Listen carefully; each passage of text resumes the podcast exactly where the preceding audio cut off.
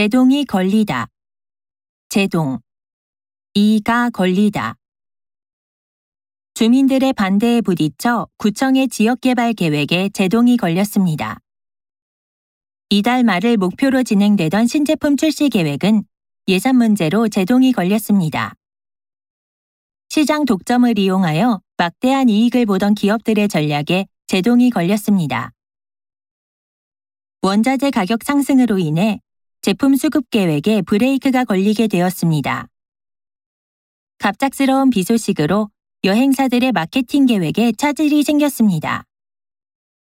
서울시의 공원 조성 계획이 지자체의 반대에 부딪혔습니다.